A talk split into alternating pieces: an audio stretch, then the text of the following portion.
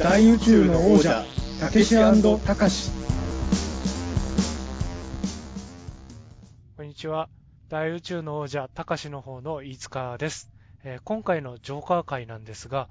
収録されたタイミングが映画が公開された直後という結構前のものになっております。アカデミー賞も発表されて DVD やレンタルも始まり、まあ、再びまた盛り上がっているジョーカーですが、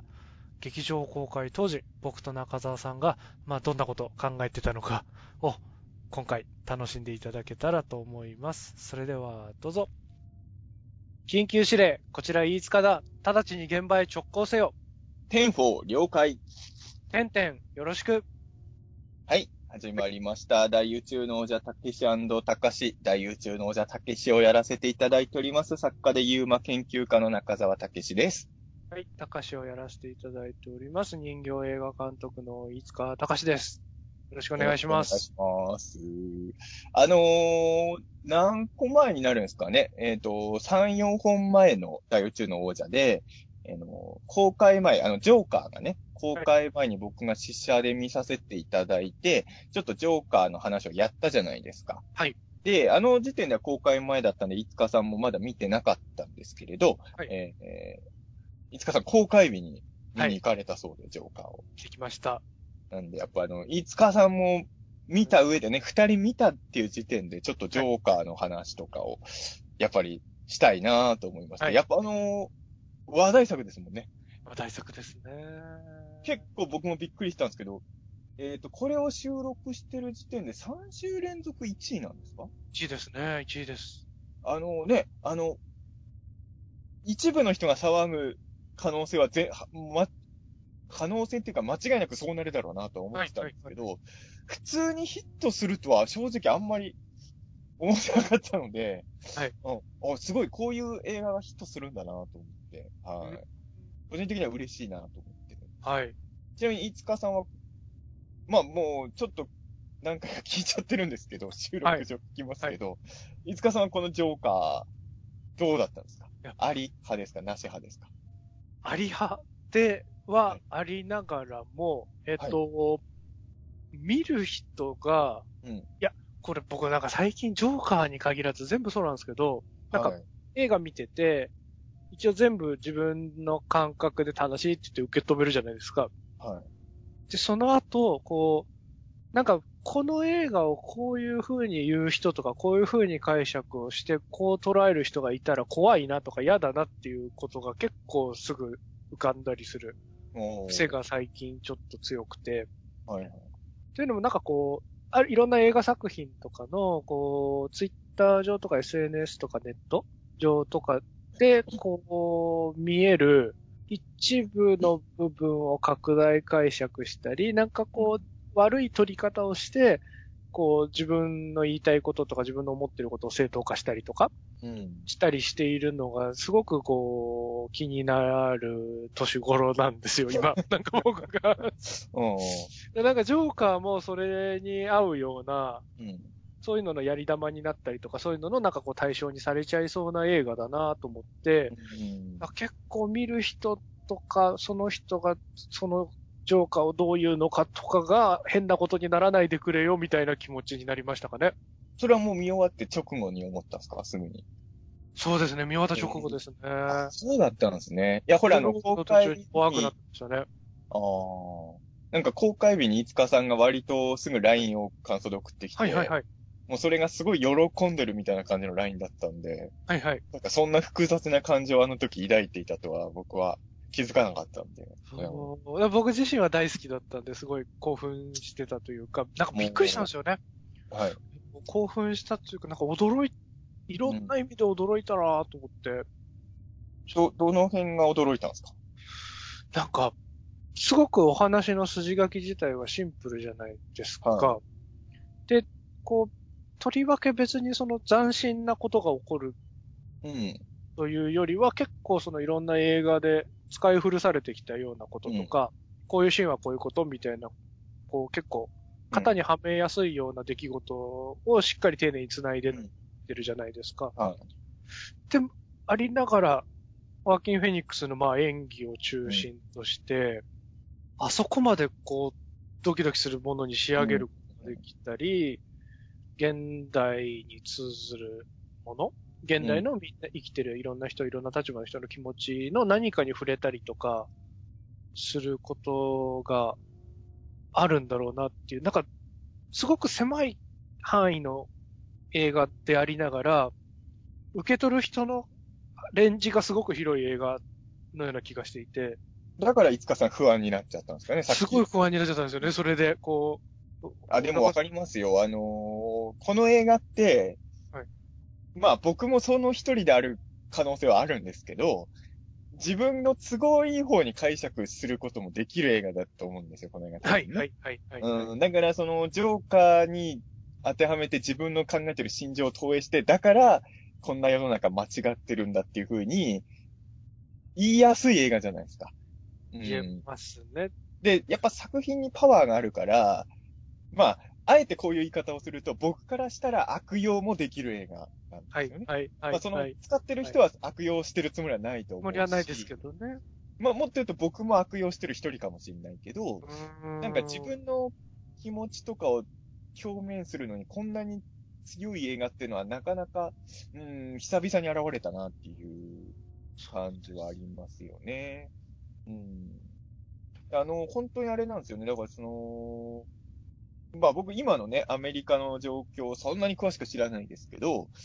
少なくとも公開してるこの国っていうことで言うと、今の日本でこれが公開されてるタイミングすごいぴったりだなとは本当思って。うんそうですね。こういうなんか映画ってこうタイミングの奇跡ってあるんでしょうね。あの、なんか天気の子がね、公開してる時に異常なぐらい梅雨に雨が降ったのもそうだと思うんですけど、あんだけ雨ばっかの梅雨って僕ら確か経験してなかったじゃないですか。そうですね。あんま降らなかったねが続いてましたもんね。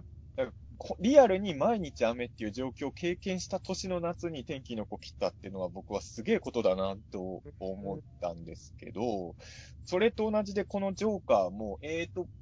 あれ、えーと、ジョーカーって公開は10月ですよね。10月頭でした頭でしたよね。はい。ぼ僕が、僕がは死者で9月の末ぐらいに見たんですけれど、要は僕が見てるタイミングで言うと、ちょうどその世間が、あと数日で増税っていはいうはいタイミングだったんはい。では、い。どうしてもやっぱりこの映画見ると、そこ考えちゃうじゃないですか。はいはい。これはなんだろうな、ももう少しで増税っていうタイミングで見た僕と、もう増税になっちゃった後見た人の温度差、多少は違いあるんですかね同じかな、そこは。なんか。同じじゃないですか。うんやっぱりその、これ多分アメリカ、まあアメリカの完璧に分かってるわけじゃないんであれですけど、アメリカも結構、なんて言えばいいんですかね、日本がアメリカにちょっと習って動いてってるっていうのがあるので、結構近い状況にはなっているようで、うん。やっぱ貧富の差が開いて、うん。格差がどんどん広がっていって、うん。で、どんどんみんなに余裕がなくなってってるというか、うん。で、こう、そうですね、下々の側から見ると、こう、横暴じゃないかとか理不尽じゃないかって取れるようなことがかなり、そういうパワープレイがうんまかり通ってしまうような状況みたいなのは多分日本もアメリカも同じようなことなのかなっていう。たまたま日本のこのタイミングで来たっていうよりは、もう世界のいろんな国が今もうゴッサムシティ化してるってことなんですかね。うん。その象徴みたいなことになってるのかなとは、したけどね。うん。なんかこの映画見ちゃうと、結局ベ、ベインが一番正しかったんじゃないかっていう気がね。しちゃうんですよね。あいつのやろうとしてたことが一番正しかったんじゃないかなっていうね。ももうこんなろくでもない街、もう、格落としちまえよってちょっとやっぱ思っちゃいますね、正直ね。まあこれも良くない思想なんでしょうけどね。うんまあ本当にそれくらい、うーん、世の中のジョークがどうしようもなくなってる時っていうのはあって、でもこれってやっぱり、あのーそれも正しい考えではない、やっぱベインは間違ってるわけじゃないですか。あのーこの映画ってやっぱり僕あのーうまいなと思うのははい、もちろんジョーカー視点の、アーサー視点の映画だし、アーサーがついにジョーカーになった瞬間って、すごい感動するんですけど、あの、まあ、だからあの、前大宇宙の王者の死者後の感想会で、まあ、あんまりね、あの時点では公開前なんでネタバレしないように言ってましたけど、あの、やっぱり、僕らの知ってるジョーカーの姿になった瞬間、僕は感動して泣いちゃったんですよ。はいはい。うん。あのー口を避けた風にね、メイクしたし瞬間ね。あの、これでジョーカーじゃないですか。まあ、僕の知ってるジョーカーですけどね。ジョーカーもいろいろいるんであれですけど。うーん。で、やっぱり、あの悪のカリスマ誕生っていうのにすごい燃えるし、ん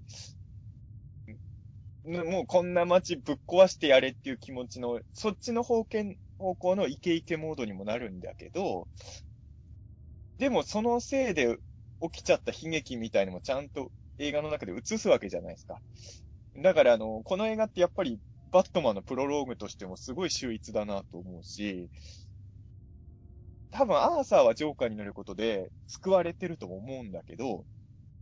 やっぱあれは救いだと思うんですよね、ジョーカーになったっていうのは。あの時点でもうジョーカーにならないと、もっとあの人は不幸なのかなとも思っちゃうんだけど、ジョーカーが生まれちゃうことによってやっぱ新たに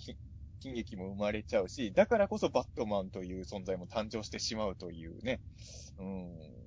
なんかその、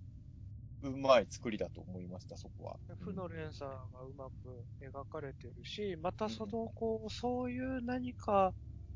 こう、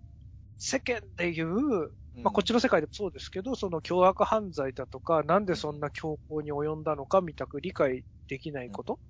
とかも、本当に些細なことの積み重ねだったり、うん、ほんの些細なこう背中を押すきっかけうん、があることでそういう風になってるんだから、あれですよね、こう、そん、お前ら関係ないって顔してるけど、うん、あのージョーカーに当たるような、うんジョーカーに当たるような人が生まれるような可能性とか、そういう兆しを関係ない顔してるお前らも作ってるんだぞっていうのを突きつけてきてる感じもすごくしましたしね。あの、この映画見た人って、特に好きな人はみんな俺がジョーカーだってなるじゃないですか。でも、それも僕はちょっとズうずうしいなと思ってて、うんあの、私もジョーカーを作ってる原因になってるかもしんないっていうこともやっぱ思わないといけないですよね。俺はジョーカーなんだってみんな気持ちよくなって、やっぱそっちの方が気持ちいいからね。うん。僕だから、もう見てるそばから両方が立ってきちゃってて、だからカタルシスは全然感じなかったですよね。あもう、もう一緒に朝飲み行こうってなってましたね。あ。一緒に飲み行こうと、あと一緒にその無礼な人引っ張いてあげるから、ちょっとマジでやめてっていう。うんそうだなんかいろんなことをこう思い返しましたよね。こう、ふ普段僕もこう、中田さんもこう、どちらかというと陰気な方だとか、そういう、まあジョーカー側になりそうな人であるみたいな、こ本来ね、本来陰気なのに、テレビとか舞台ではちょっと笑わせようとしてるじゃないですか、僕とかは。う、はい、完全ジョーカーですからね、そう。めっちゃ。そううん。そうそうそう、おど、おどけた格好して街歩いてますからね、僕。そうですよね。真面目なのに、心の中は暗いことばっか考えてるくせにっていうね。うん。だからやっぱり、感情移入しやすいヴィランですよね、ジョーカーってね。うん。って言っていつつなんですけど、はいこう、僕なんか、あの、成人式うん。とかぐらいの時、まあ、ずっ僕、なんかその明るさ暗さの話で言うと、はい小学校高学年っていうか5年生ぐらいまで明るくて、おからどんどん暗くなってったんですけど、6年で一気に暗くなったんですね。一気にそうですね。なんか、まあ徐々にではあるんですけど、こう、迷路快活が通信簿から消えたのが小学うん6年生なんですけど、なんか、それ、ような変遷を辿ってるような気がしていて、ただずっとこう弱者側のような気でいたんですよ。こう、うん。だったんですけど、こう、成人式かなんかで、こう、久しぶりに小学校以来会ってない、中学で別の学校行っちゃったうん。人とかに会った時に、こう小学校の時に、こう、お前から言われたことを今でも覚えてるからなって言われて、えー、何言ったんだか全然覚えてなくて、お前から傷つけられたからなっていうことですよね。そういうこと、そういうことですね。だから、どういう経緯で、まあ本当に言ったのかとか、その、うみんながいる中で言ったこととかなのか、一対一で言ったことなのかとかも何も定かじゃないんですけど、あ、うん知らないうちにこう加害者にやっぱりなっうん。たり、こう、って思い返すと確かに加害的なこと。として取るってしまうだろうっていうこともしてきてるんですよね。だから、やっぱり、そうなんですよ。だからこの映画見た人があまりにもみんな俺はジョーカーになるかもとか、俺がジョーカーだみたいな、な、感想の方しか目につかないのは僕はちょっと、あの、不安というか、ね、あの、あなたロバート・デ・ニーロかもしれないよ、みたいなね。あのロバート・デ・ニーロかもしれないよって言われるとちょっと褒め言葉言われたのかなって思っちゃいますけど。まあ、あの、アーサーの、あの、うんピエロというか、あの、会社のあの同僚とかですよね。ああ、そう、あのポジションいそうですよね。あのポジシン。ョンに僕とかうん中澤さんがなってしまってる可能性は、全然あると思う。相手の取り方とかによっては全然あるだろうなとか思う。うん。そう、だから、なんですかね、こう二人で、うん。こう、僕らはって言ってくよくよ知ってますけど、うん。し撮る人とかによっては、うん。でもテレビとか出てたり、番組とかやってんだからいいじゃんって思う人も多分いるああ。だろうな、みたいな、こう身近なところで言うと。テレ東で監督作品を放送してもらってる。してるくせに、こう、ねそくよくよしてんじゃねえとか、っていうふうに思うことも全然正しいじゃないですか。まあでも、そういう意味で言うとね、僕はこの映画で言うと、あのー割とロバート・デ・ニーロの気持ちも分かっちゃったんですよね。うん。だってあの人そんなに、あの、結構心広いとこもあるようにも見えたんですよ。楽屋のシーンとか見ると。わ、悪い知りはするけど、ちょっと敬意は払ったりしてくれっていうか、うんまあ、ふ、懐深さなのかもしれないですけどうん、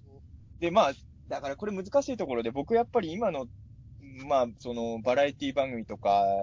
のやり方が良くないとか言う人結構いるじゃないですか。はいはい。でも僕は割とまあその、まあ芸人さんみたいなものをある程度神隠ししちゃってるタイプの人間だからかもしれないですけど、うーん、そのだからなんていうんですかね、そのいじりといじりじゃないものの境界線っていうのが、やっぱ僕自身よくな悩むというか、うん。まあ、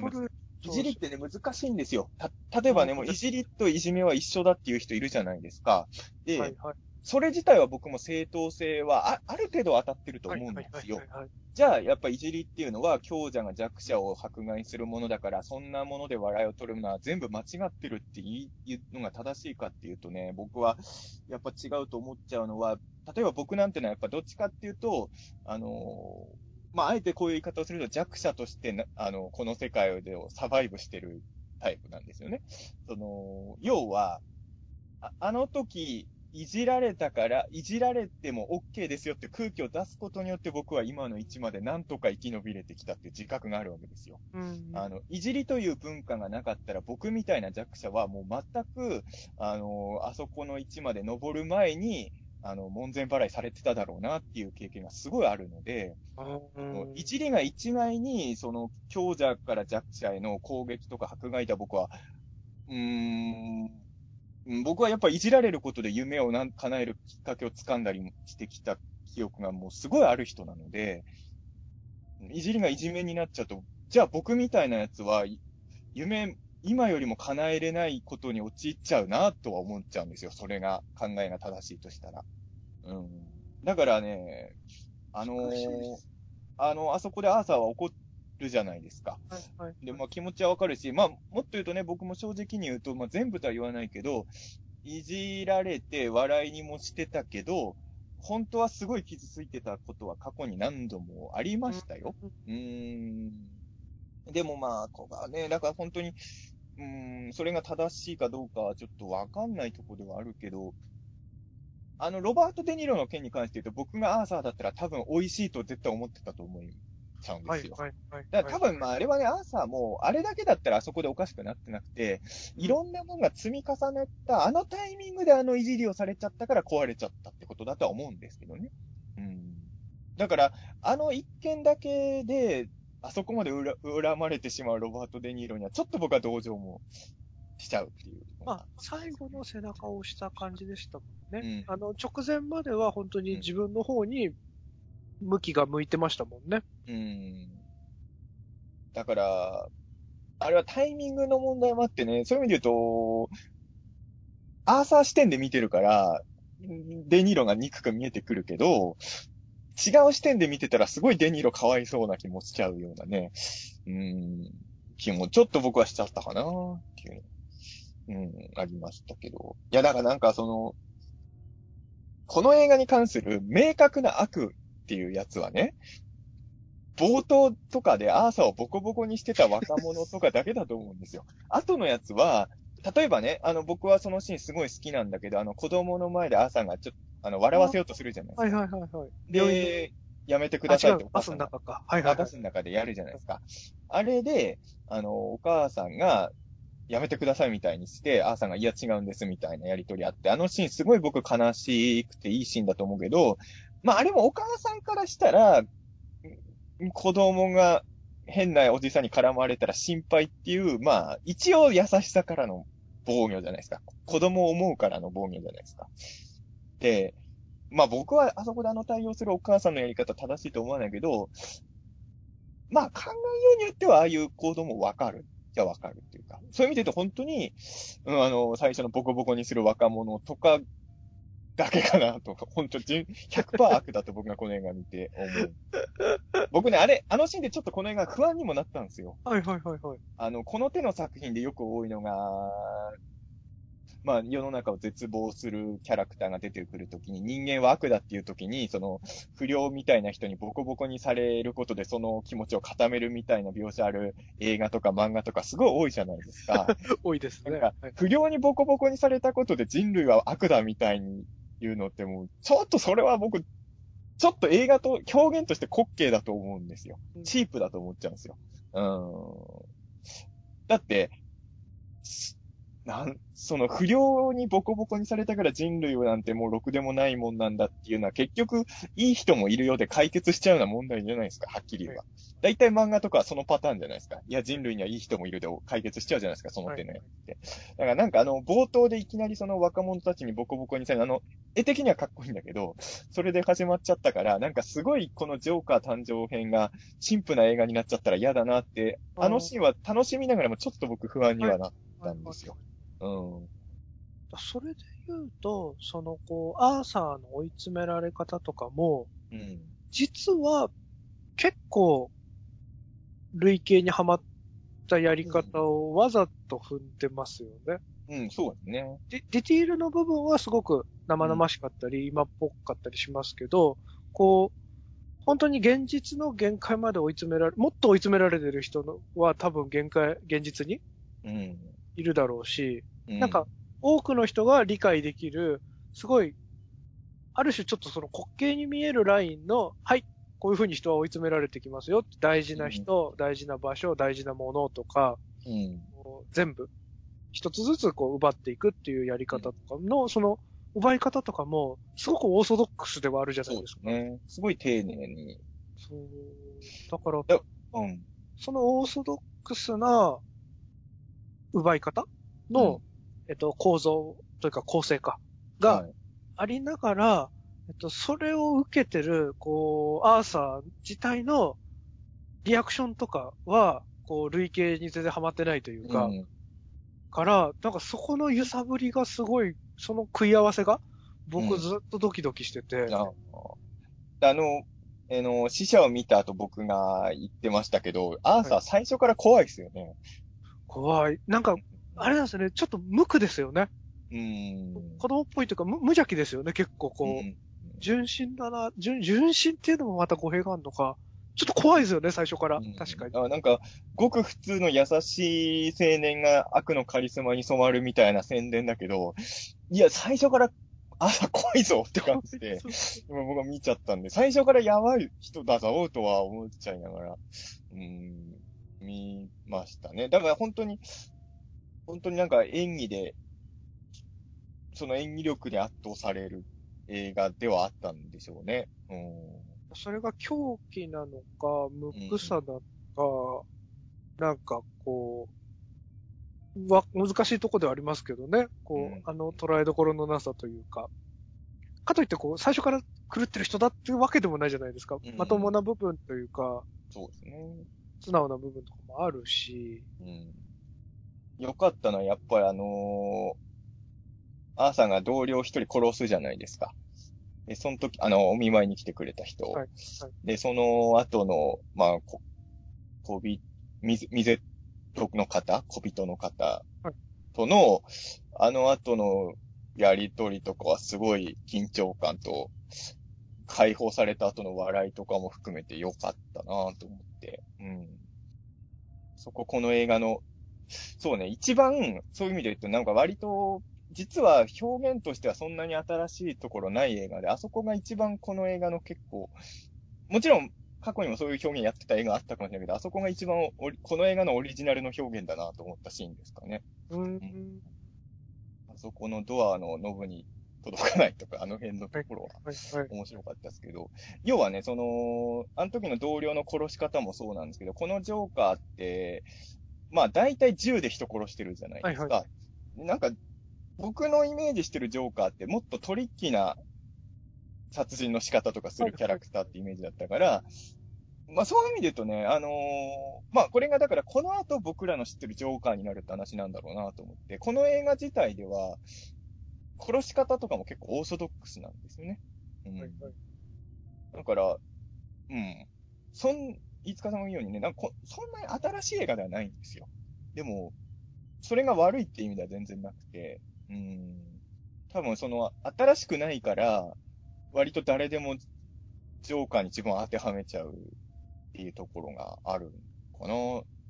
なんかエヴァンゲリオンじゃないんですけど、あの、はいはいジョーカーのこと語ってる人ってなんか自分語りみたいになってくるんですよ。あーあの、こう、まあ、好きな人はね、好きじゃない人はそうでもないかもしれないけど、肯定派の人って、うん、なんかエヴァの時に似てんなと思います、感想の語り方が。僕も五日さんも気がつくと自分の話してるじゃないですか。出ますね。えそういう映画なんだろうな、とは。そうそううんね。いや、だから、その、さっき、まあ、その新しいことないみたく言いましたけど、その、新しいことが起こらないような展開と場面うん。で、新しいことが常に起きてるみたいな印象が僕はあって、うん。なんですかね、印象的だったのは、やっぱあのー地下鉄で人殺した後のあの、トイレに駆け込むで、鏡の前の自分と対峙するところ、ああ、あれってもう散々出てきてる表現じゃないですか。そうですね。うなんか、した後に鏡の前に行って、その自分のしでかしたことに気づいて、うん。自分の顔なのかって驚くとか、もしくはその自分のやったことに耐えきれなくて戻しちゃうとか、うん。あそこでこう、ふっと踊り出す、あのシーンはすごくいいなと思って、も新しいなぁと思いつつも、なんかやっぱ一人でいるときに、踊ってるときってあるじゃないですう、か。ありますね、あります。わあかりま。すよね、こう。うん。そうそう、なんか、あの一人で、まあ、み、みんな全員そうなのかわかんないですけど、なんか、うんああいうこう一人で鼻歌歌ったり踊ったりとか、うん。特になんかこう、忙しい時とか、追い詰められた時とかにやる時あったり、僕自身もしたりするんですけど、なんか、あ、そういうの描かれたことってなかったかもなと思って。ああ、まあ、あんまりそうかないかもしれないですね、そこは。うん。辺とかも印象的でしたし、あとはまあ、なんか、えっと、劇版音楽が、うん。音楽もその場面とか展開、構成と同様に結構迎えに来てる音楽かなと思っていて、こういうシーンですよとか、こういうことが起きそうっていう展開がわかるように結構迎えに来てきてる音楽な気がしたので、あの、なんとなく展開が分かっちゃうんですけど、うん。あの、全部の発砲シーンが、あの、発砲シーンが起こりそうじゃない、あの、発砲シーンが起こるぞっていう段取りを全然踏まないで、うん。毎回やってるのが、僕結構痺れましたね。なんかあれですよね、あの、この映画の銃撃シーンに関しては、あ僕が個人的に感じたのは、初期の北の映画みたいな感じ。あーはいはいはいここで撃つか、みたいな、なんか、うーん、なんか、だからあの頃の北の映画のガンアクション好きな人は、ジョーカーのガンアクションも好きなんじゃないかなと思ったんですけどね。うん急に来る感じですよね。に来るからえ、ここで撃つ？みたいなね。っていう。うんまあ、で、まあ、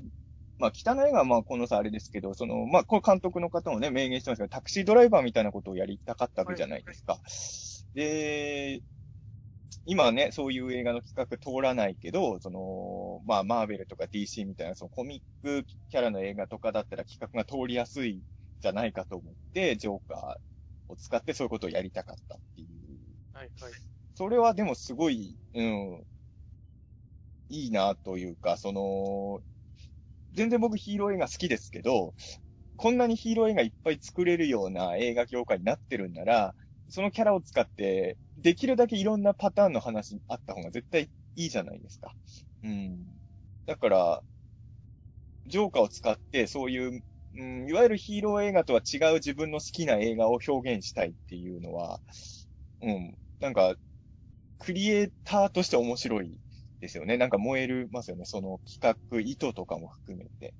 うん、またその DC コミックスもマーベルとかもそうですけど、こう、マルチバースというか多次元、あの、うんこのジョーカーはこのジョーカー、あのジョーカーはあのジョーカーみたく、こう、切り分けられるじゃないですか。あだから、こう、このジョーカーはこういうことだよっていうふうな割り切りができるような仕組みがそもそもあるのとかもいいなと思いますよね。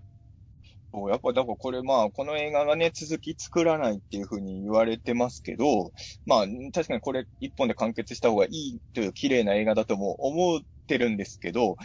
この世界観っていうのは、要はジョーカーとバットマンがすごい年の差があるわけじゃないですか。ありますね。はいはい。それはね、見たいんだよな。なんか、その、すごい年上のジョーカーと、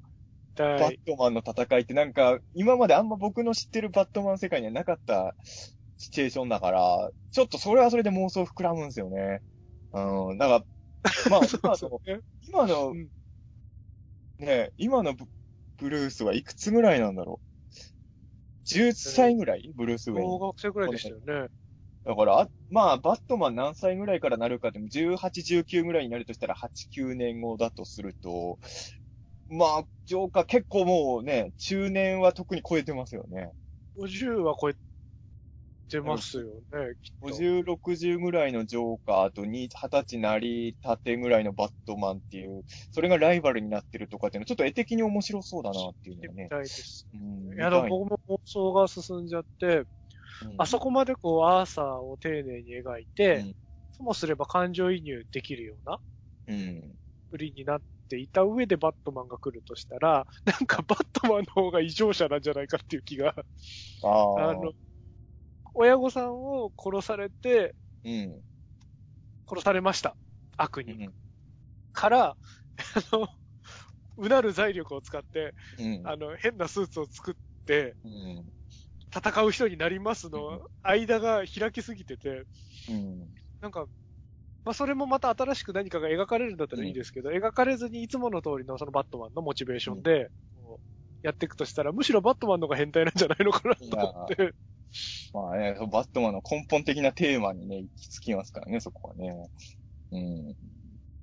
そういう意味でも、うん。すごく見たくなったなぁと。そう。でも、実際に作るのは違いますもんね。やっぱり、この映画これで綺麗に終わってるからいいっていう気持ちもやっぱあるから。ありますからね。この世界観でのバットマンはまあ妄想に留めといた方がやっぱいいのかなとやっぱ思いましたけど。またあのラストのシーンの解釈もちょっと、うん。もしかしたら、全部それも、こう、この映画で語られた全部も、ジョーカーの虚言かもよっていうまあねやり方を含んでるじゃないですか。確かに。あれ自体、それ自体が全部ジョークだよみたいな。これはやっぱりでも、もちろんその他にもいろんなアメコミもあるんでしょうけど、やっぱダークナイト以降のジョーカーの解釈なんですかね。別に昔のジョーカーって言うこと全部そんな嘘ではなかったですよね。イメージとしては。そうですね。ただ、まあ、何が真実かわかんないみたいなキャラではありましたもんね。うん。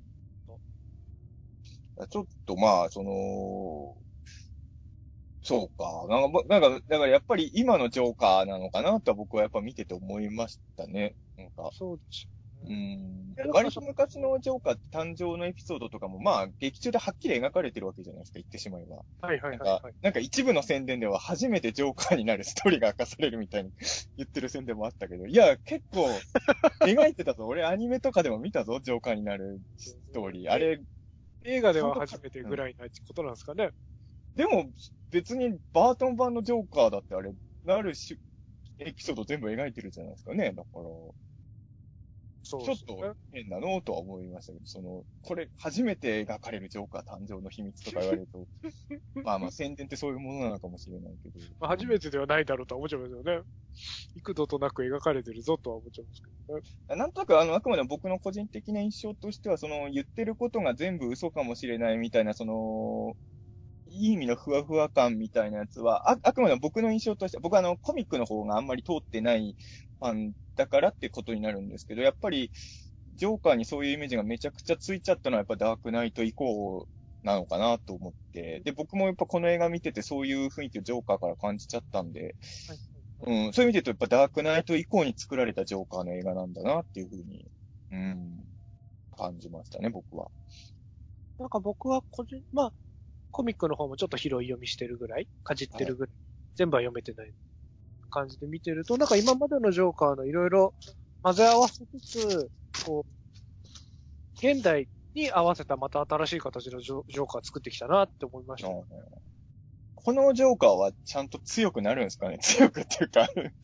もとか、もとジョーカー戦闘力ないですからね。もちろんそうなんですけど、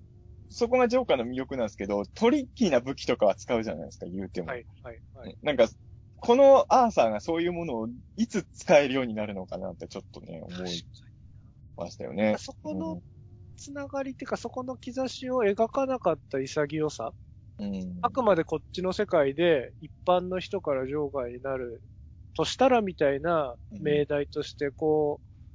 う、描き切った潔さはすごく僕は好感あ、持ったタイプ方ではあるんですけど、まあ確かに、うんあの、よくわかんない兵器とか、なんかこう、ジョークグッズみたいなのを駆使するジョーカーと繋がりづらいっていうのは確かにわかりますよね。そういう、僕それで、そう。ね、僕この映画大好きだし、さっき言ったように、まあ僕、初期北の映画も大好きなんで、この映画のじ銃の使い方とかもすごいかっこいいと思うんですけど、なんか一個ぐらいトリッキーな、なんか殺し方とか入れてくれると、僕はより好きになった派かもしれないですね、そこは。うんはちょっと、まあ思ったかなとは思いますけど。ただまあ、この後、おそらく、僕らの知ってるあのジョーカーにさらに一歩近づくのかなっていうのは、一応僕は思いましたけどね、そこは。だだからやっぱりあの僕が一番感動したのは、よく知ってるジョーカーの姿になった瞬間だったんで、うん。で、その後この映画すぐ終わっちゃうので、はいはいだから、その、この後にきこ、ここからが本番なんだろうな、というふうには僕は受け止めましたけどね。うん。あれなんですよね。だから、この映画のジョーカーって81年にジョーカーになってるのでうん、僕、81年生まれなんで、このアーサー・ジョーカーと中澤武史は同い年なんですよ。あのアーサーと中澤武史は同い年じゃないですけどですけどね。この映画のジョーカーと僕は同い年に誕生してるんで、それはちょっとね、嬉しいんですよね。あ、俺と同い年の、僕と一緒にジョーカーは誕生したんだな。81年、偉大な年だな、と思いないいなぁ。いいなそれはワクしてますね。85年なんか絡める人いない まあ、探せばいっぱいあると思いますけどね、85年に絡める。まあ85年にはバットマンならなそうですもんね。あれだと。まあまだ、まだ若いですよね。うーん、ね。ロビンだったらね、5年間なれそうだけど、バットマンにはちょっとまだなれなさそうでしたよねなん。だそうですもんね。いや、でもあのーバットマンっていうことで言うと、えっ、と、そうか、ジョーカーの前で一番最後にバットマンが活躍したのはジャスティスリーグなのか。うんそうですね。そうですね。そうですね。全然、まあ、難しいとこですね、そこはね。なるほどね。あの子供が、続いて欲しかったですけどね。一番あの子供から繋がらなさそうなバットマンですね。筋骨隆々な。まあ、わかんない。まあ、まあ、そんだけ鍛え直すってことですからね。うん、まあいろんなバットマンありますからね。ねクリスチャン・ベールなんてほ一番細身のバットマンでしたしねうん。うんとしてましたしね。僕はでも意外と最新のバッテンアフレックのバットマン結構好きだったんで。いやー、僕も好きでしたね。なんかあのー僕らが見てたあのアニメの顎の四角いバットマンに一番近かった気がしそうか、ますよね。だから僕結構好きだったのかな。うん、そうそう。少なくともバットマンのキャラ自体は好きでしたよ。あの、映画が面白かったかどうかはまた、ちょっと面白かったじゃないですか。いやいや、面白かったっちゃ面白かったんですけど、いろいろ言いたいことはある映画でしたけどね、じゃあ、ね。うん。まあやまないですけどね、バットマン VS スーパーマン。バーサススーパーマンはね、あの、いや、面白いんですけど、いや、僕はだからあの、僕のき評価基準っていうのがあるとすれば、見てる間に眠くなるかどうかなんですよね。眠くなる映画はダメな映画で、そういう意味で言うとバットマン VS スーパーマンは僕全然眠くはなってないんで、はいはい。全然 OK なんですけど、はい。うーん、まあ、ただ、うん、よく言う、なん、なんていうんですかね、その日本のヒーローものとかで、脚本がオタク臭いとか批判されるのあるじゃないですか。はい。そのハリウッドのヒーローものはそのオタクしか理解できないような、その変な甘えの脚本とかをやらずにアメコミのヒーローものはやってるから素晴らしいみたいなことを僕はよう聞いてたんですけど、はいバットマン VS スーパーマン見ちゃうと、悪い意味で東映のヒーロー映画とあんま変わんない脚本じゃないかなって思っちゃって、その、今まで散々ね、だから日本のヒーローマンはダメだって言ってたやつにね、バットマン VS スーパーマンを100回見て土下座してこいって僕はね、ちょっと思っちゃったっていう個人的な、個人的な感情としてはあるんですけどね、そこ。いや、だから、外国のヒーローは立派、日本のヒーローしょぼいみたいなマウント取るの良くないですよね。そうそう、本当良くないですよ、そいろい。ろいろあるんですからね。どっちも、ススーパーマンだって、あの、よくできた脚本ではないと思いますが、うん。いや、なんか、その、ザック・スナイダーの戦いの歴史としては、こう、はい。すごく、あの、頑張って肉薄してってるというか、なんかこ、いうや。あの、マン・オブ・スティールから続いてるはい。ものとして、こう、人が人を超えたもの、うん。まあ、いニアリーイコール神だと言ってもいいと思うんですけど、はい。その神みたいなものと人人間が相対したとき、こう、それに服従するのか、うん立ち向かうのか、うん一緒に手を取り合うのか、うんみたいな、その、いわゆる神と人間の関係ってどういうことなのみたいなことを、うん。すごい一生懸命やってるように感じるんですよね。それをヒーローに置き換えてや、それをヒーローに置き換えてやることが正しいかどうかはまた別の話なんですけど。でも、まあ、それをヒーローに置き換えてやりたいのはね、わかりますよ。みんなそれはやれるですね。うん答えが出てないくて、ずっと、頑張ってる印象なんですよね。うんだか、ら、こう、いろいろ、こう、試行錯誤していろいろ対話をしていってるけど、答えはまだ出てませんっていうのの、こう、戦いの歴史として見てくれれたらいいのにな、みたいな気持ちで僕はいるんですけど、こう、ザック・スナイダー大好き。ああとしてあ、バッ、そうですね。バット、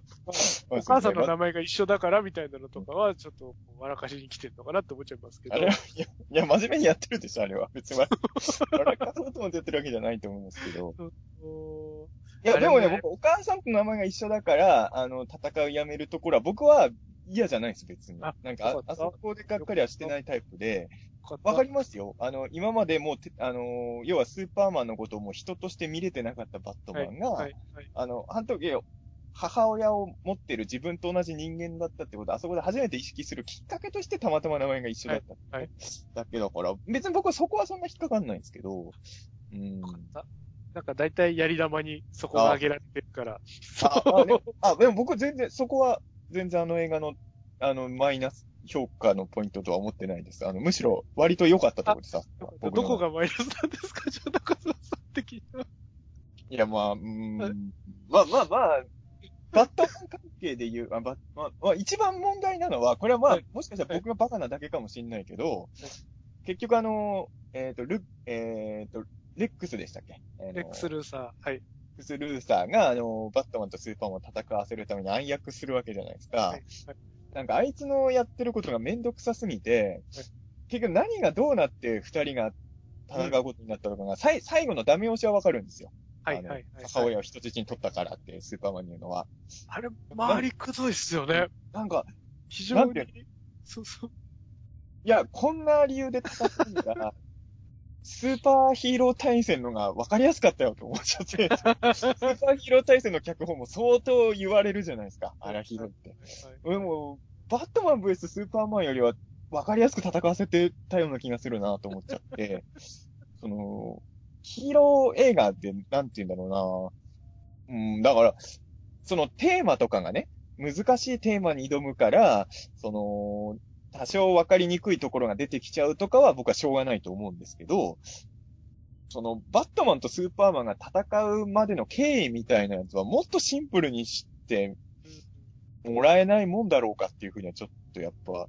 うーん。だからどうしてもあんま乗れなかったのは、結局なんでこの二人こんなに、まあ、スーパーマンは結局最後までバットマンのこと別に憎く見てなかったですけど、なんでバットマンここまで憎しみ膨らませてたんだろうっていうのはちょっとわかりにくかったっていうのがやっぱり、うーん。あれもこう、僕、幾度となく見返してると、こう、レックス・ルーサーは、うん。こう、ちょっとご都合的にっていう言い方をすると悪いですけど、うんこう、スーパーマンの歩んできた道うん。歩んできてこういう気持ちになっちゃってます。バットマンはこういう気持ちになっちゃってます。で、ぶつかるとしたらの、そのこう、お互いの気持ちの、両者の気持ち？はい。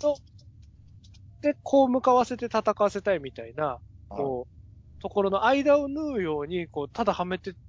しっかりはめていった結果、何、すごい複雑な工程を踏んでる人になっちゃってるような、そうですね。だから全部が全部、おも、おのおのがおのおの、こう、動いてうまく決、決戦の方に向かってったらシンプルだったんでしょうけどね、うん。こう、バットマンの気持ちの流れでうん足りないところ、スーパーマンの気持ちの流れで足りないところを、こう、都合よくレックスルーサーが埋めてって、戦いに行くよみたいな風に結局なってしまってるのとかはちょっと難しかったのかなとは思いますけどね。なんか、なんかせっかく戦う時なのにあんま、なんか、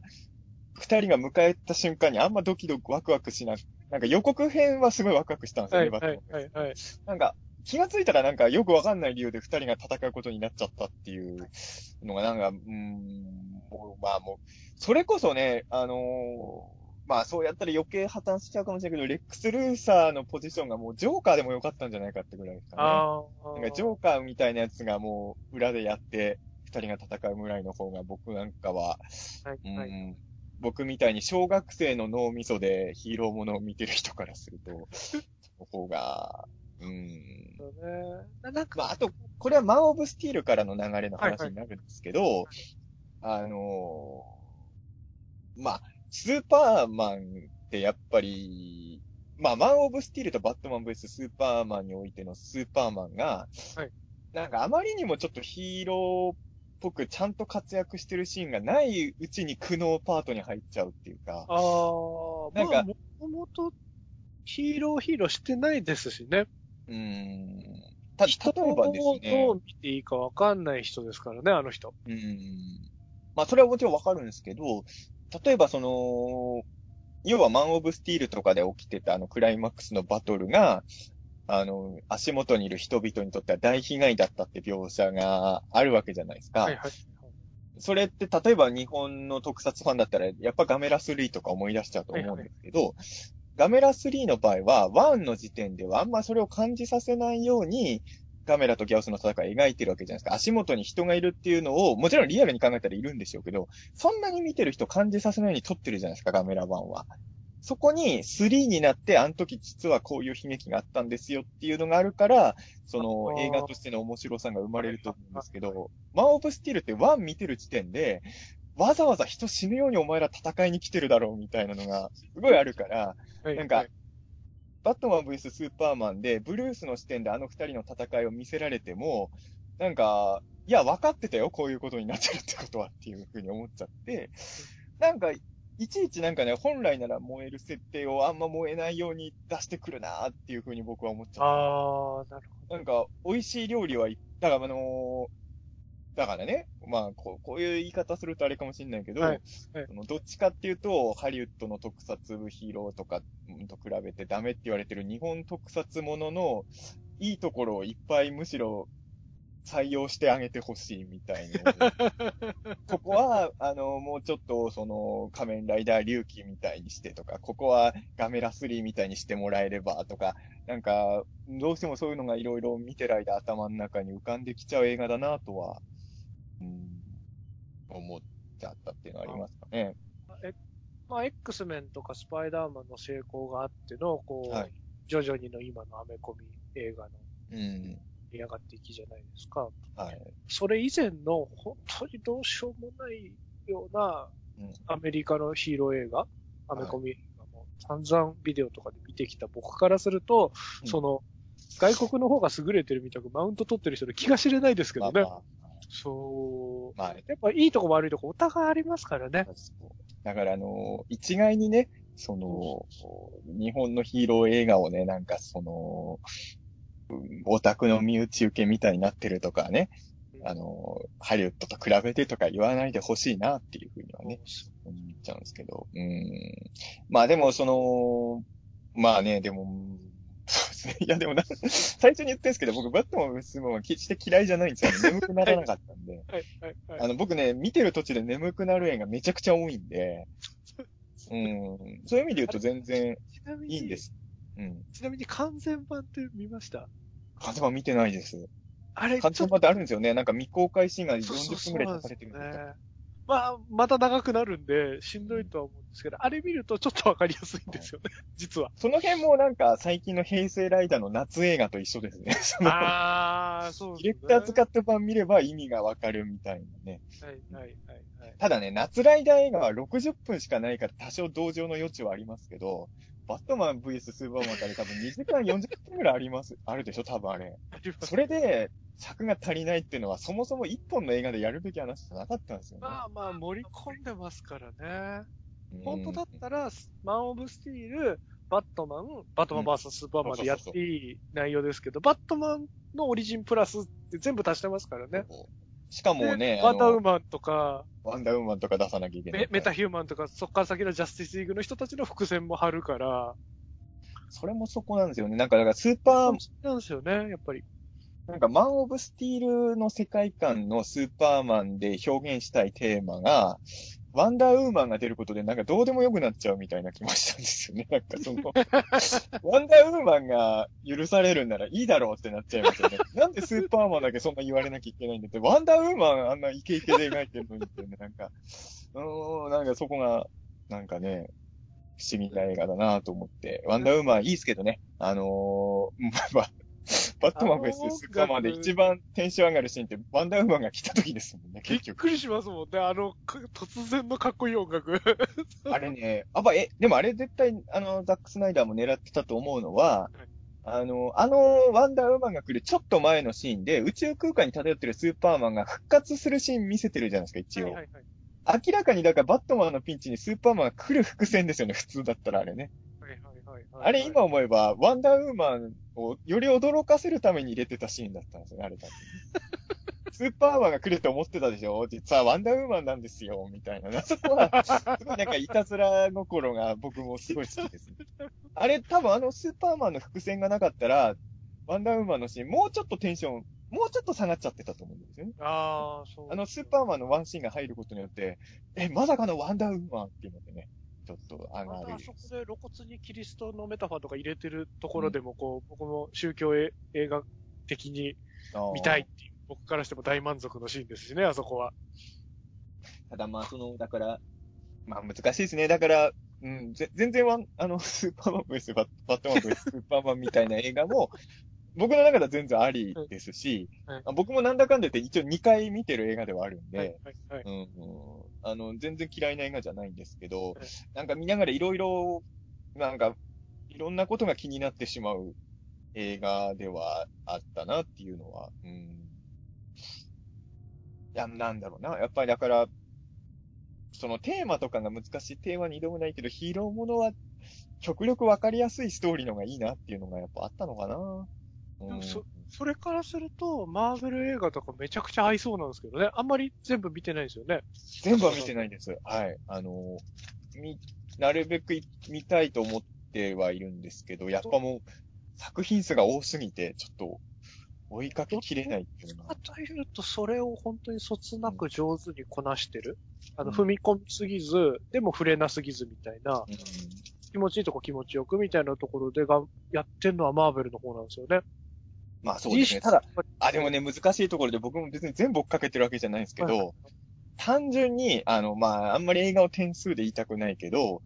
70点以上の作作品が多いのは実は DC のが僕多いかもしれないですね。そううん。ですね。ここが難しいところなん難しいですね。あ、でも違うない。でも X メンもマーベルだからそっか。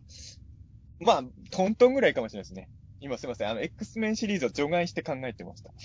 そうなんですね。70点以上の映画は、うん。X X メンを抜くとでもマーベルと DC 僕の中では DC の方が多いかもしれないな、下手すりゃ。ちょっとマーベルでも別動体ですからね。X メンは。そうですね。そうなんで20世紀フォックスが持ってた、ましたからね。最近までは。す。X メンもね、まあちょっといろいろ、まあすいません。話め、大丈夫ですかね？めっちゃ話脱線してるような気がするんですけど。まあ X メン会は X メン会でまた大宇宙の座でね、やれたらと思うんですけれど。この回はだからあれですよね。あのージョーカーとバットマン VS スーパーマンの回ですよね。そうですね。この二つの映画の話をした回っていうこと。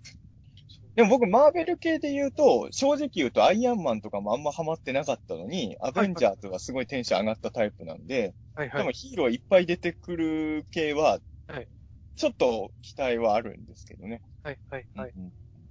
やっぱあのー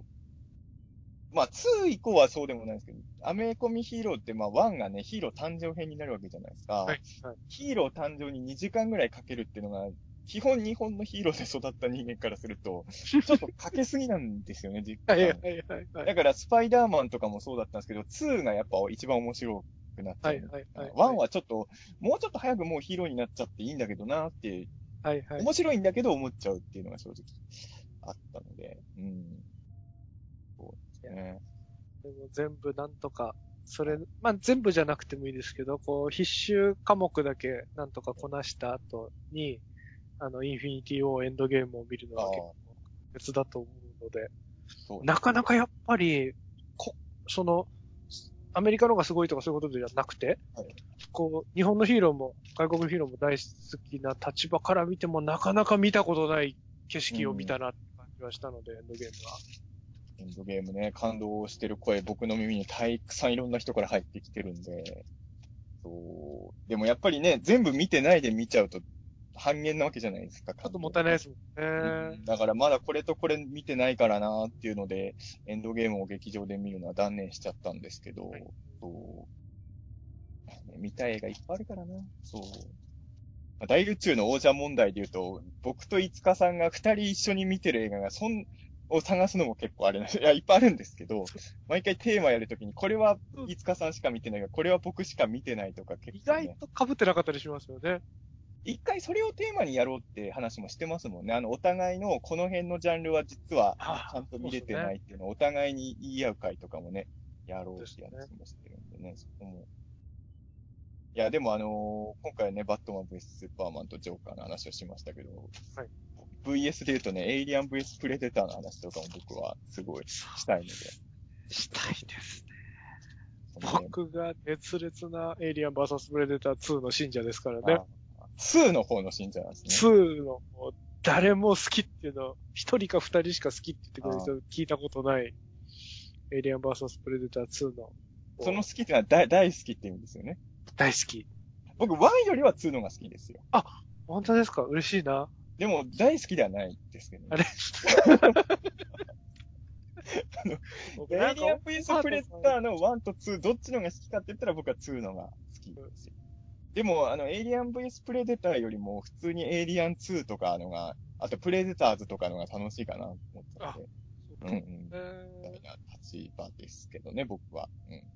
ー、AVP2 を超える映画はザ・プレデターしかないああ、そうか。いつかさんプレデター派だからな。と。そう、そうなんですよね。中澤さんエイリアン派ですもんね。エイリアン派なんで。そう。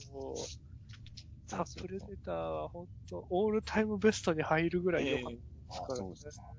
全然ヒットしないで、シュンって消えちゃいましたけどね。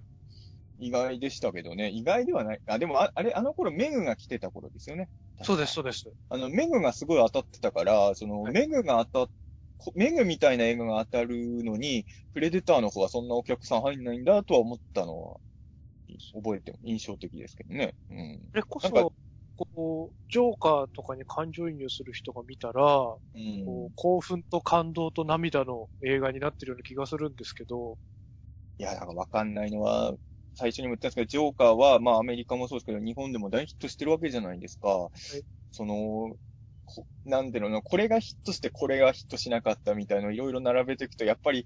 なんかそのヒットする作品ってのはわかんないなと思っちゃいますよね、やっぱね。は、本当に。そういう、うん。そう。まあでもちょっとね、その辺、ちょっと、どの映画がヒットするかみたいな話もまたね、はいあの、できたらなと。ジラシリーズも止まっちゃってますしね。全作品やっていかなきゃなああ、そうだ、らないですしね。大宇宙の、じゃあ、そうですね、ゴジラ映画の感想を一作ずつ全部ちゃんとやるっていう番組なんだけど、まだ2作しかやってないからやっ、てないんですからね。やっていかないと。まだまだあの、語らなきゃいけない映画が山のようにね、あるのでね。そう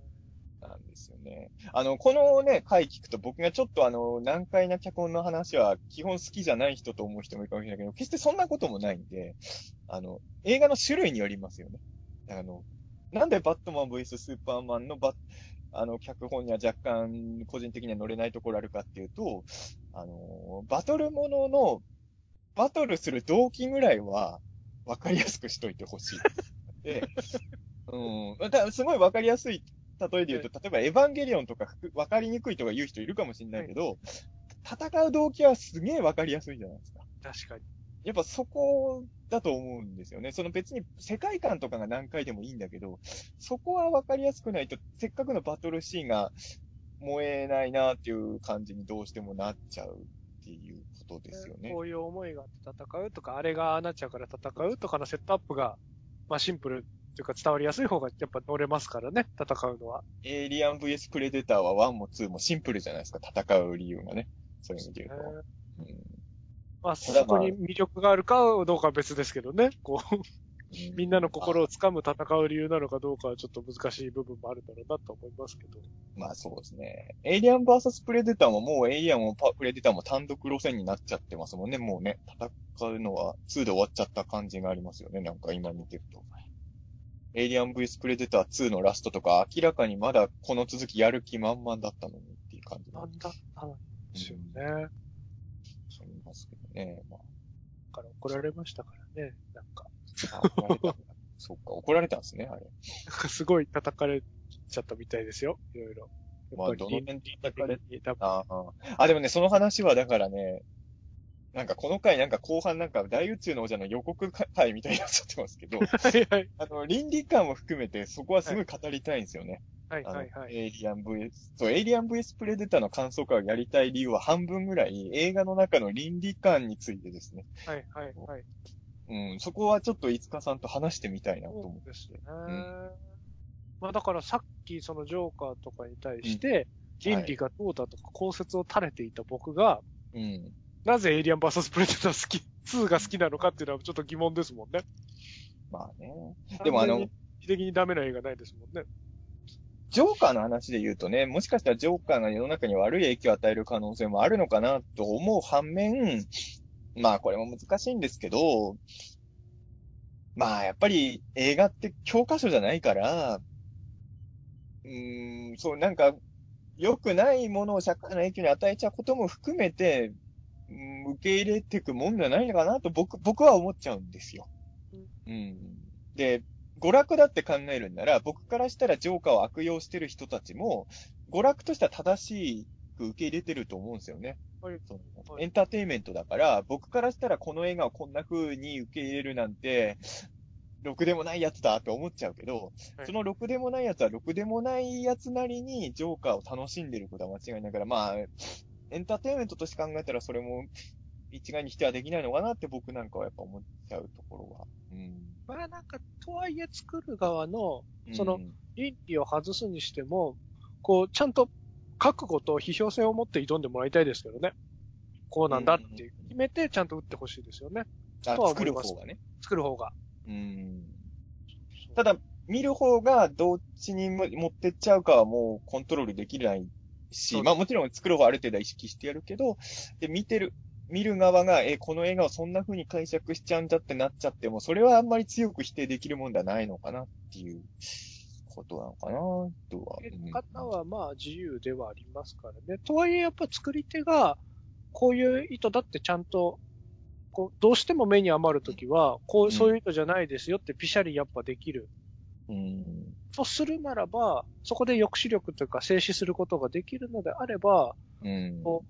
まあなんかそれこそちゃんと考えて作ってなかったら、そのピシャリができないじゃないですか。うん、そうですね。だから、こう、本当に、あの、それもこう、なんですかね、難しいですけど、程度の問題だったりもすると思う部分もあって、こう、どうしても目に余る解釈をしてる人がいたら、そういう意図じゃないですよって言ってあげることも必要だったりもするのかなっていう時。もちろんそういう解釈で取るのも、解釈は自由ですけれどもっていう、んまあね、そういうふうに使われてしまうと、こう、私たちは悲しいですよっていう。悲しいっていうとこまではありですよね。そうそうそうそそのただ、すごい極論言うと、受け手は作り手が悲しいと思うが、俺はこう受け止めたっていう権利もありますからね、受けう。あ手の。りますからね。そうそううそれは作り手が正解ですらもうないですからね、世に出ちゃうとね。うん。というのはやっぱり、いや、だから僕はほら、オカルトの仕事とかもしてるから、すごいそれは考えちゃうんですけど、はいはい。やっぱオカルトって扱い方間違えたらすごい悪い面も生んじゃうものだから、まあそれこそ僕は中仕方はいっぱいできますもんね。なそれこそ僕は中学生の時にオウム事件があったんで、思春期であれを経験してるオカルト少年なんで、やっぱり、うーん、僕はオカルトエンターテインメントとしていろいろ仕事してるつもりですけど、こ、怖いなとは、やっぱ思いますけど、かといって危険性があるからもうオカルトみたいなものをテレビとかそういうとこから完全排除した方が社会のためなんだって言われちゃうと、それには対抗しないといけないっていうのがやっぱあるので、うーん。まあ、漫画から映画とかが社会に悪い。それこそね、ジョーカーなんて、うん、本当にジョーカーきっかけで犯罪を犯しちゃう人が出てもおかしくないパワーを持ってる映画じゃないですか。確かに。だから、ほん僕はこの映画大好きだけど、こういう映画けしからんっていう人の言ってることが間違ってるとは言わないんですよ。うん。間違ってるかもしれないけど、でも、いい映画なんだよっていうふうに僕はやっぱり、うん、言うしかないのかなとは思っちゃうかな。うん。難しいですよね。うん。そこが面白さでもあるし、怖さでもあるし、うん。だからまあ、そこはね、まあ僕も一応物を作る仕事をしてる人間だから、やっぱりそういうことは、うん、やっぱある程度は、ある程度はやっぱ意識してやんなきゃいけないなとはいつも思ってますし、うん、すごいもうちっちゃい世界で言うと大宇宙の王者とかも配信してるわけだから、はいね、あの、多少は影響ということを考えなきゃいけないですね、こんな。そうですだらだら喋ってるものを世に出してる以上はね。はい。世に出して僕らも一応、なんとなくこういうものは好きじゃないみたいな念は込めて喋ってる回が多いから、そうですそれはやっぱり社会に影響も、社会、まあまあまあ、人を動かすっていうのは社会だからね、影響を、するかもしれないなとは思うので。それこそ本当にそういう、僕たちがこそこそ言ってた、なんかここで言ってた、些細なこととかが誰かの何かを後押し、いい方に後押しすることもあれば、悪い方に後押しするきっかけになってたり、積み重ねの一つになってたりってするかもしれないっていうのが、こう、ジョーカーで描かれてることですしね。でもね、逃げになっちゃうかもしれないけど、もしかしたら世の中を悪い方向にしちゃうかもしれない、誰かを人に気づけちゃうかもしれないって言うと何も表現できなくなっちゃうと思うんですよ。だから僕はジョーカーのロバート・デ・ニーロにはちょっと同情的なのはそこもあると思うんですよ。あの、アーサー視点だと本当そこは描かれてないけど、あのコメディアン、僕の、まあ僕、アメリカのコメディアン知らないですけど、日本でまあ芸人さんの友達とかもそれなりにいるし、テレビの仕事とかもいろいろ関わったりした人間からすると、ほ、あそこまで売れっ子になってる芸人さんが、全く人の気持ちを思わずにのし上がってきたとは思えないんですよ。やっぱり。うん、よく、よく言う話だけど、売れてる芸人さんってやっぱり優しいですもん、みんな。うん。だから、ちょっとやっぱそういうことは、やっぱり僕の知ってる世界も当てはめて考えちゃいますけどね。うん。でももちろん、優しい人でも人傷つけちゃうし。う。うんん。だからそこは、うん。まあ、難しいですよね。僕らもだから本当に、傷ついてた人いたらごめんなさいとも謝りながら、でもまあ、突っ走るしかないかなって僕はやっぱ思っちゃいますね。えーと僕は、なるだけ対話がしたいなと思いますけどね。こうん。う、なんか、傷ついた、傷つけられた、あいつはひどい敵だって思ってくれていいですけど、その前に一回、なんかその、俺はお前のこういうことでこうなったぞって面と向かったり、なんかこっそりメールとかで言ってくれたら、こう、自分が気づかなかったことだったりしたらごめんなさいしますし、こう、ぎ議論できるじゃないですか。そうですね。なんかなるだけ対話が必要かなと。でも多分、それも、売れっ子になればなるほど無理になるじゃないですか。ロロバート・デ・ニーロなんて多分、ね、あの、テレビの人気コメディアンとかだったらもういろんな意見が届いてくるから、一つ一つは絶対物理的に対応できない。ないですか。もうねだからこの、この間もあったじゃないですか、ガイナックスさんに脅迫してた人が逮捕され、ガイナックスさんのはいはいカラー、カラーの方か。あのー要はその、ものすごい数の人来てて、そう全員に対話できないわけじゃないですか。で、やっぱ早めに、まあ、あの場合は逮捕できてよかったと思うけど、うん。やっぱちょっとね、そういうことをり考えれば考えるほど誰も傷つけないような社会なんていうのは、まあ、正直やっぱ無理だと思うので、もちろん、極力意識はして生きていくけどっていう感じに。だから、これまでこう若い頃とかそういう意識が全然足りなくて、うん。ひどいことをしてしまったなって今思えば、思うこととかもこう、やっぱ後悔してることとかもあるわけですよ。はい。だからこそ、まあなんか今、どんどん年齢が上がるによってどんどんそういうのって見えていくもんが変わっていくとは思うんですけど、なるだけ後悔しないようになるだけ、こう、努力はする。うん。それはもちろん、ね、できる範囲で。する。まあ一人一人が、自分も含めて、みんな一人一人がそうしていけば、もちろんゼロは無理ですし、もちろん意見とか考え方がみんな違うわけだし、立ち位置も違うから、ゼロは無理ですけど、こう、摩擦が少なく済んだり、もしくはその、摩擦がどうしても起きてしまう人たち同士の考えの違いとかを、こう、話し合った上で住み分けをするとか、共存というか、相互理解してみんな仲良くってことじゃなくても、うん。こう、こことこがこう、あんたはこういう考えだからね、私はこういう考えだからねってことで、こう、お互いを知ってる状態だけど、うん喧嘩しないような距離を保つとか。あの、やっぱ、ツイッターとか見てると難しいのは、やっぱ140文字文化ってみんな極論になってくるから、はい、はい、はい、はい。まあ、争いは絶えない。あれは難しいですよね。細かいニュアンスなんかはうん全部削ぎ落とされちゃいますからね。だからあの、社会問題を語るのが、語ら、語るなとは言えないし、語らない方がいい世の中も絶対良くないとは思うんですけど、やっぱ140文字が基本のツイッターっていうのはそういうやり取りをするのにやっぱ基本向いてないんだなっていうのは本当、うん、毎日のように見てて思いますよね。うん。から、僕のタイムラインを見てるだけでも、この人とこの人あったら戦争になりそうだなっていう人がいっぱいいますもんね。はい。その、でも僕のフォロワーさんっていうことは、ある程度は、まあ、ジャンルは違うにしろ共通の何か持ってる者たちの集まってるタイムラインなわけじゃないですか。そのタイムラインだけでもこんだけ争いの火種っぽいものがいっぱい散らばってんだなと思うとね、なかなか本当に大変な、まあずっとそういう時代だったのかもしれないけど大変だなと思います。うん。まあ、そこでね。えなんか、最後ですけど、こうラグビーのーラグビー？ワールドカップやってたじゃないですか。はいはいはい。あれでなんかこうインタビューみたいなので、その、にわかファンみたく言われるようなうん、その今回からラグビーに興味を持って楽しんでくれる人がいっぱい増えてよかったっていううん。内部の人のコメントみたいなのが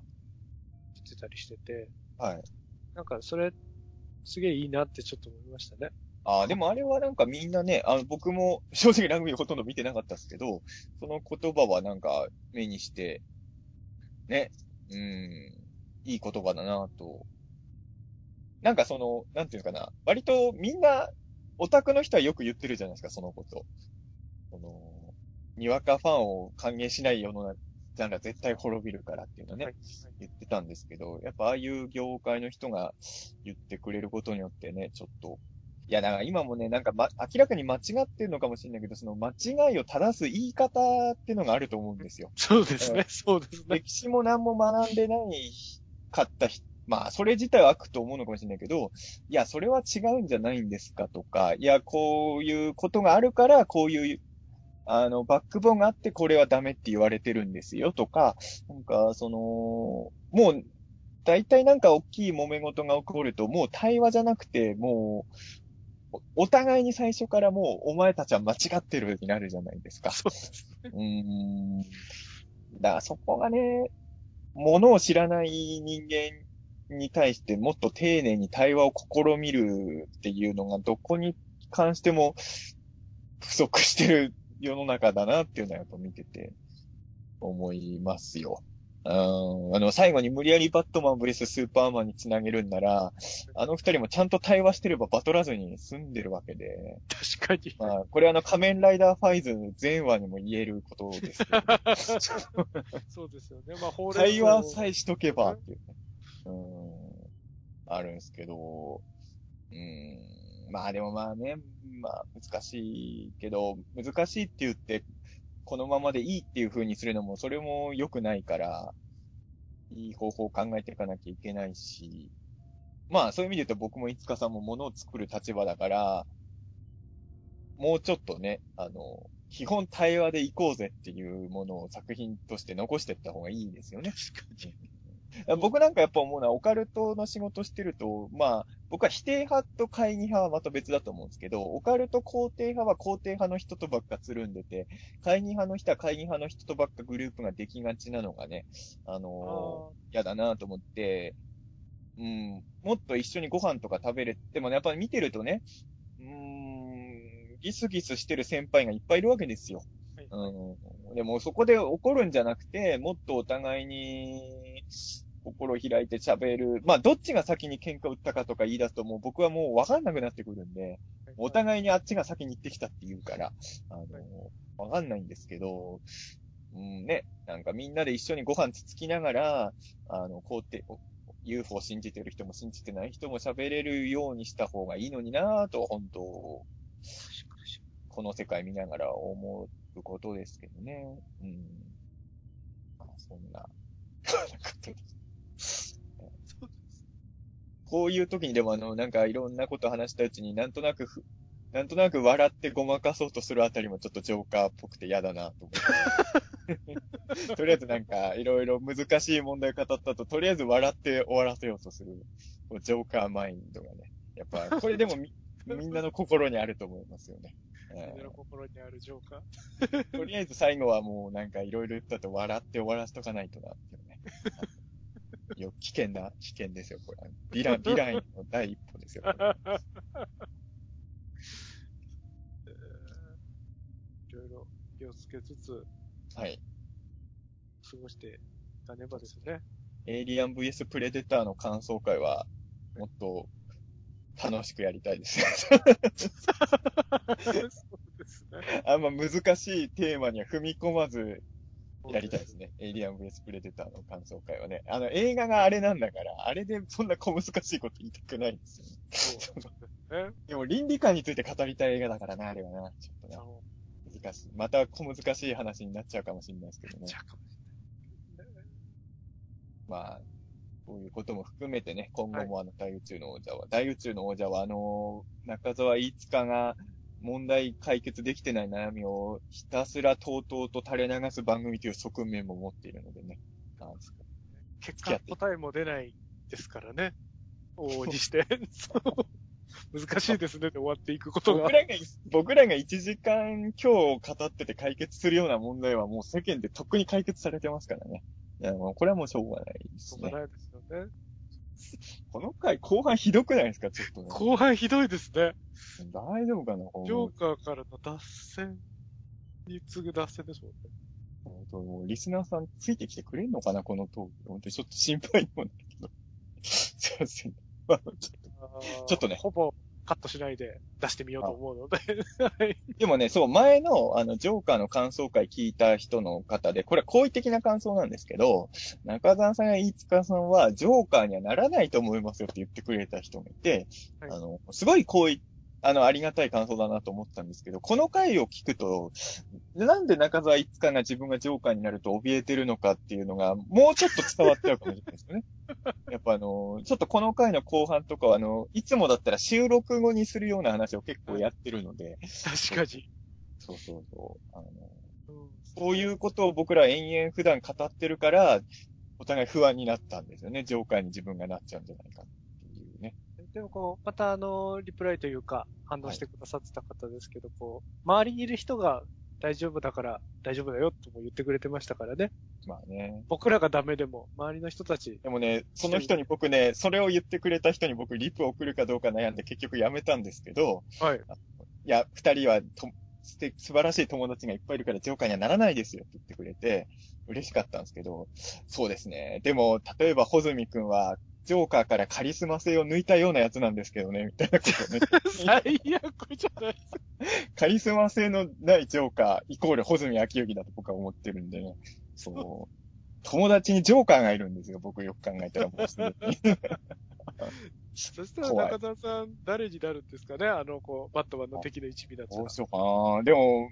ホズミ君がジョーカーなら僕はもう人気はめちゃくちゃ落ちちゃうけど、ミスターフリーズあたりにやっぱり、ああ、そうなんですね。意外と僕ミスターフリーズに思い入れ、ま、前も言ったと思うんですけど、あの、はい僕はあのね、バットマンがあの、最初の、あティム・バートン版のバットマン見たのがちょっと遅いんで、はい、はい、はい。あの、すごいちゃんとした映画としてはフリーズのが先に見てるんです。あまあ、ペンギンとかのものですけど、そうジョーカー見たの結構遅いんで、はい、はい。バットマンの敵といえばミスターフリーズとペンギンっていう時代が僕の中にはあったんで。まあ、ペンギンのが好きですけどね。でもペンギンかわいそうすぎるから、そうちょっと特にね、映画のミスターフリーズ楽しそうでしたもんね、シュワちゃんがそう。そうそうやっぱあのー楽しい敵ってちょっとね、あの 憧れが、あパトレイバーの内海課長とか大好きだった。いいですね、いいですね。なんか、新しかったんですよ。それこそ初めて内海課長を見たときは。まあ当時僕がまだいろんなエンタメを知らなかったからかもしれないけど、はいはいこういう悪役ってのも成立できるんだっていう衝撃的でしたね。初めてパトレイバーの内海課長を見たときはね。うん。今でこそね、なんか漫画にああいう敵役多いですけどね。多いですけど、子供のような純真さで楽しみながら悪いことするっていうね。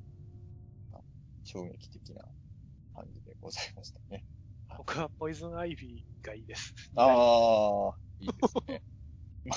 バットマン誘惑したいですよね。まあ確かにね。この人をやっぱりたぶらかして生きていきたいんです、僕は。植物ともお話できるし、いいこと尽くしですよね。かわ結局僕らはでも、こバットマンが悪いんですけど、その他のヒーローものこと考えると別かもしれないけど、バットマンのこと考えてると、とりあえずバットマンにはなりたくないじゃないですか。確かに。やっぱバットマンってなんか辛いし、面白くないし、なんかその金は持ってるけど、孤独だし、なんかその、そうなんですよ。バットマンの世界で考えると、ヴィランの方が想像しやすいのってそこもありますよね。うん。割とこう、習慣されてもすぐ出てこれる感じですしね。なんかそこうそう。う、すぐ脱獄できちゃう感じなのも。そう。ねそこら辺をね。アルフレッドはちょっとなりたいですけどね。あーあ、でもそう、あの、ジョーカーで一番がっかりしたのってアルフレッドかもしんない。おー、あれ？アルフレッドって出てましたっけ？あ、すみません、アルフレッドじゃない。ごめんなさい、間違った。すみません、間違えました。アルフレッドじゃないです。父ちゃんか。あれ？なんか、はいはい。なんかちょっと、うん。バットマンのお父さん。まあでも、アーサー視点で見るとああいうことなんですかね。はいはいはいはい。うんわあ、なんかこう露骨に嫌な金持ちでしたもんね。うん。であ、でもあれあれ？ごめんなさい。僕、すみません。ほすごいこの回後半もうめちゃくちゃ混乱して喋ってて申し訳ないですけど、アルフレッド出てましたよね？あれ出てましたっけ？アルフレッド、うん、出てましたよ、出てましたよ。あのー、あのー、ブルースの家でいた執事、あれアルフレッドですよね？アルフレッド。あれ？アルフレッドなんですね。うん。だそうですよ。あれアルフレッドだと思いますよ、多分。そうなん違うのかな？アルフレッドもちょっと嫌だ、嫌でしたね。嫌な感じでしたねアルフ。ドがあの感じなのは結構僕は、ええー、こんなや、まあ、この後僕らの知ってるようなアルフレッドになってくれるっていうふうに僕は妄想してますけど、あのアルフレッド、まあもちろんね、あのー子供を守らなきゃっていう気持ちであれもやってる全員ゆえのああいう行動だとは思うんですけど、ちょっと若く、若い頃のアフレアルフレッド嫌なやつだなぁとはちょっとやっぱ、あれただの警備員さんだと思ってました。嫌な警備員だなと。僕間違ってたらい。いや、あ、全然全然。多分あれ、アルフレッドの若い頃だったら結構嫌だなうん。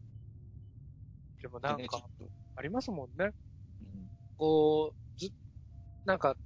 高校もいいとこ行って、大卒で、すげえいいとこに就職して、そのままバリバリやってる人とかと仕事することとかもたまにあるじゃないですか。まあ、そその人が悪いわけじゃないんですけど、やっぱこうなんか、弱者というか、そこからこぼれちゃった人への発言とかが、うんその別に悪意があるとか見下してるとかじゃないんですけど、やっぱり実感を伴ってないから、うん、結構きつい言い方とか、馬鹿にしてるわけでもないし、その人もいい人なんですけど、はい。言い方にこうちょっとトゲがあったり、えある種自己努力が足りなかったんじゃないのみたいなニュアンスをちょっとはらんだ言い方になっちゃうような。自分で切り開けない人はある程度自分にも責任があるよねみたいな物言いになってる時とかを感じたりすると、ああ、そうですか。あ、でも僕そういう意味で言うと、そういう金持ちの人とはあんま出会いがないのかですね。僕意外とね、いい金持ちしか会ったことないかもしれないですね。なんか、だからね、僕、ドラマとか見ててもそれ気になって、金持ちが悪役で、貧しい奴がいい人で出るのが多いじゃないですか。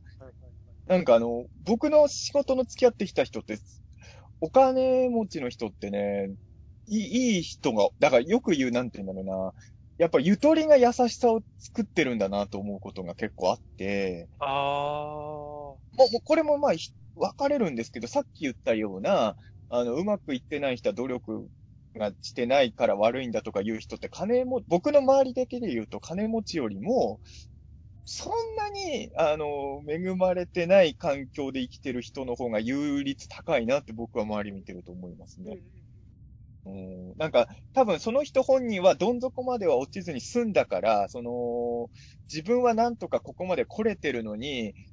いっていう気持ちが多分あの、はいはいはい、文句言ってんじゃねえよ、おめえら、みたいなことができちゃうっていうはいはいことなのかな。その、俺は頑張ったんだからお前らも頑張れよ、みたいな気も、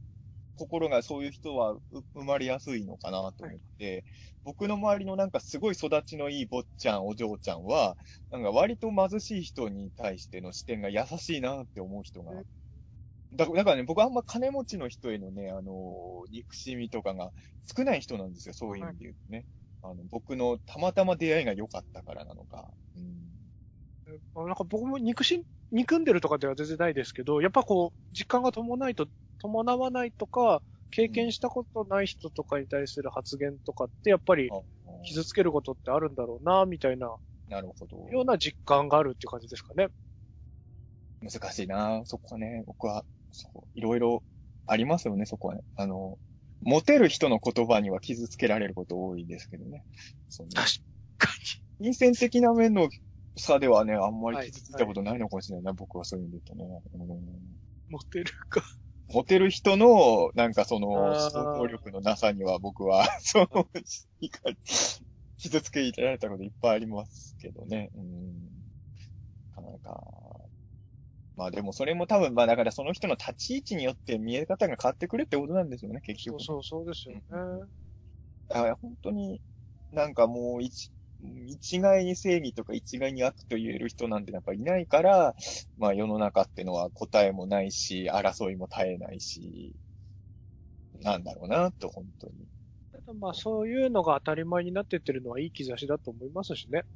こうああ、でもそれは単。なる完全懲悪だけじゃなくて、うん一一元化とかもしくは二極、うん二元論がまかり通る時代じゃなくなってってるのは喜ばしいと思うから、いっぱい対話して、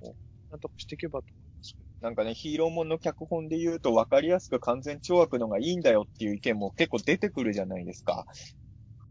これも僕はちょっとあの、あんま好きじゃない考え方なんで、そう別にそんな分かりやすく正義と悪やんなくてもいいよとも思ってるんで、でも、戦う動機ははっきりしないとバットマン VS スーパーマン、別に完全懲悪にしなくていいけど、なんでこの二つが戦ったのかっていう動機づけだけはシンプルに分かりやすくやってくれれば、僕は別に完全懲悪とかにする、しする必要は全然ないかなとは、うん、思ってる派ですかね。うん。かなかそう。この回どうやって終わらせるんですか？そのすみません、もう、なかなか難しい回答で。すよね。この、もうだんだん僕でもさっきからね、あの、中澤五日の笑い声がジョーカーの笑い声に聞こえてきてますからね、僕はもう。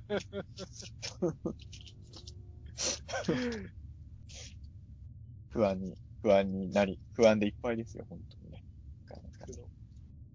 心強く